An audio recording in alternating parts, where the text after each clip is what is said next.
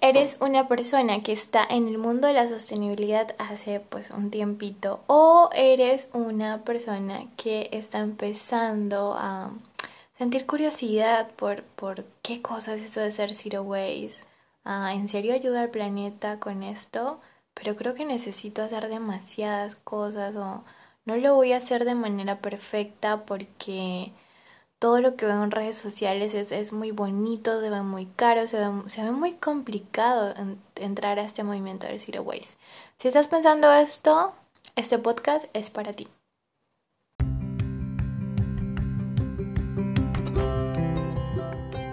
Bienvenidos al podcast Empieza con tu basura. Mi nombre es Karen y en este podcast hablamos de sostenibilidad, huertos, soberanía alimentaria, ecodecoración, cosmética orgánica, slow fashion, etc. Recuerden que por Instagram, eh, mi Instagram es arroba Karen Alpaca. Por ahí me pueden sugerir temáticas y, por qué no, también si quieren participar del podcast me pueden avisar por ahí y hablemos de temas súper chéveres. Recuerden, arroba Karen Alpaca.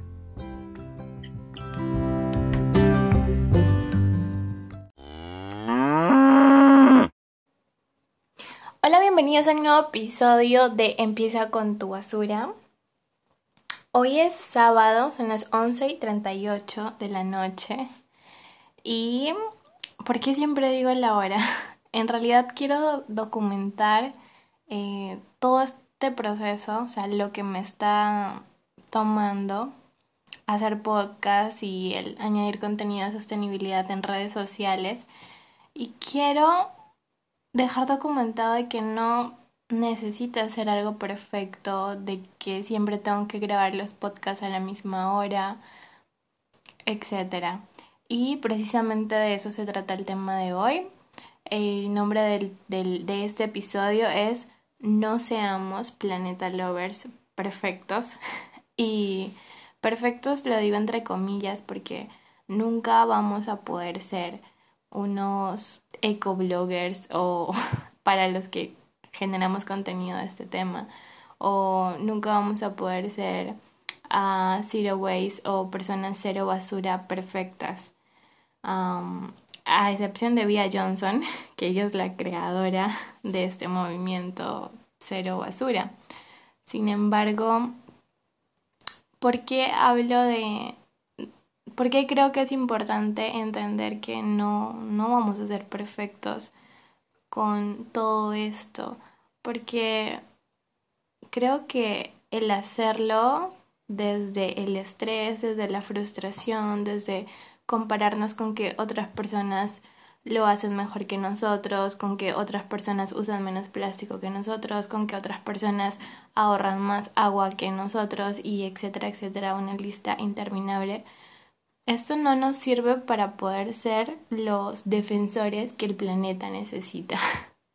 No se necesita de perfección en esta lucha por cuidar el planeta, se necesita de progreso diario, pequeños cambios, pequeños cambios que otras personas que nos rodean ven y de una u otra manera puede ser ejemplo también para ellos o si no es ejemplo que por lo menos les dé curiosidad y abran un poquito los ojos y digan como oigan esto me llama la atención pero si nos vamos a, a querer ser perfectos creo que va a haber una línea muy delgada entre entre el hacerlo excelente y el ser súper radicales y cuando llegamos hasta un punto en que somos demasiado fanáticos o radicales con un tema creo que las relaciones empiezan a, a tener dificultades y tampoco el mensaje que queremos dar va a llegar de manera correcta. Vamos a ahuyentar, a espantar a todas las personas que de una u otra manera les llama un poquito la atención el cuidar el planeta porque ellas no saben, así como nosotros en un momento no supimos y si una persona la vemos súper radical, y así recontra perfeccionista con todos estos temas que se molesta porque, porque te equivocaste por un día. Ah, creo que ni a mí me hubiera llamado la atención.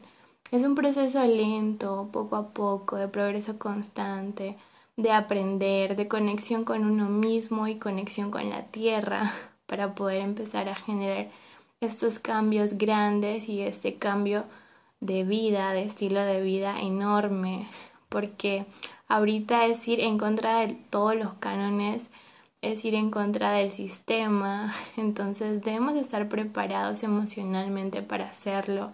Y no vamos a poder tener la inteligencia emocional para, para poder generar una, un estilo de vida de sostenibilidad, de respeto por el medio ambiente y por nosotros mismos, de crear un futuro mejor para nuestros hijos, si estamos desde esta posición de, de, radicales, de, de, perfeccionistas, porque nunca lo vamos a hacer. Lo único que vamos a conseguir con eso es frustrarnos. Entonces, amigo, amiga que estás escuchando este podcast, si ya llevas tiempo pues siendo sostenible o si apenas estás empezando, no te estreses, no te frustres. Las redes sociales nos dicen un montón de mentiras respecto a la sostenibilidad. Vemos fotos perfectas de cocinas con cero plástico, con vidrios perfectos, con recipientes perfectos, con bolsas de algodón orgánico, con ropa de lino, etc. Con cepillos de bambú. Pero no es eso ser cero basura.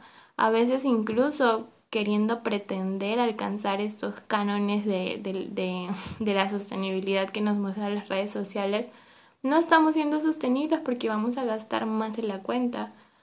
Y lo más sostenible es lo que ya tienes. Entonces no tiene que verse bonito, tiene que ser funcional. No nos dejemos enamorar por estos posts porque así son las redes sociales y así se trabaja. Sí, al principio puede ser bonito, pero después puede llegar a frustrarnos el ver tantísimas imágenes en redes sociales o fotos de una vida zero waste que se ve tan costosa, tan lujosa, cuando en realidad no es así. Entonces, no te preocupes, no te asustes, no creas que esto es algo súper complicado, súper caro, que debe ser el mejor o la mejor haciéndolo. No es así. Con pequeños actos que hagas cada día podemos conseguir muchísimas cosas. ahorrar el agua al lavar los platos, por ejemplo, yo en este caso Obviamente no tengo ningún sistema para, para mm, el agua con el que lavo los platos, pero estoy usando una batea, o sea, un recipiente donde ahí lavo los platos y me he dado cuenta que cuando simplemente lavas los platos abriendo el, el caño, la llave, se va y se va y se va y se va el agua y no, y no te das cuenta de cuánta agua estás gastando. Em, igual cuando te bañas, reducir el tiempo de las duchas, eh, ser consciente cuando te cepillas, cerrar la llave, usar lo necesario, también usar la energía que necesites, lo mismo con tus consumos, con tus compras, no desperdiciar comida, eh, saber que, que el punto del zero waste de no es reciclar, sino rechazar, o sea, no comprar, no tener en tu vida aquello que necesitas, aquello que genera basura. Son muchísimos factores y cositas pequeñitas que podemos hacer y con eso ya estamos haciendo un gran, un gran, un gran cambio. de eso quería, quería hablarles en, en este podcast. Es un, es un podcast un poco más corto. Espero que Ah, si no han escuchado el podcast eh, del miércoles, escúchenlo, que se llama Y si mi pareja no es verde. Ese podcast lo grabé con mi esposo. Está súper, súper interesante. Ah, ahí hablamos de muchas cosas acerca de qué hacer cuando el familiar y, la pareja no está en ese tema de la sostenibilidad. ¿Cómo podemos hacer para conquistarlo o traerlos a este mundo sin una imposición? Ah, bueno, eso, eso es todo lo que quería decirles. Nos vemos en un próximo podcast y que tengan una excelente, excelente semana. Nos vemos.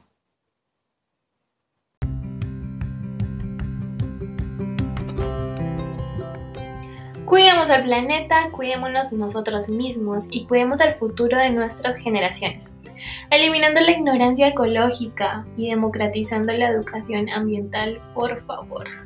Nos vemos en un próximo podcast y recuerda, empieza con tu basura, sea interna o externa.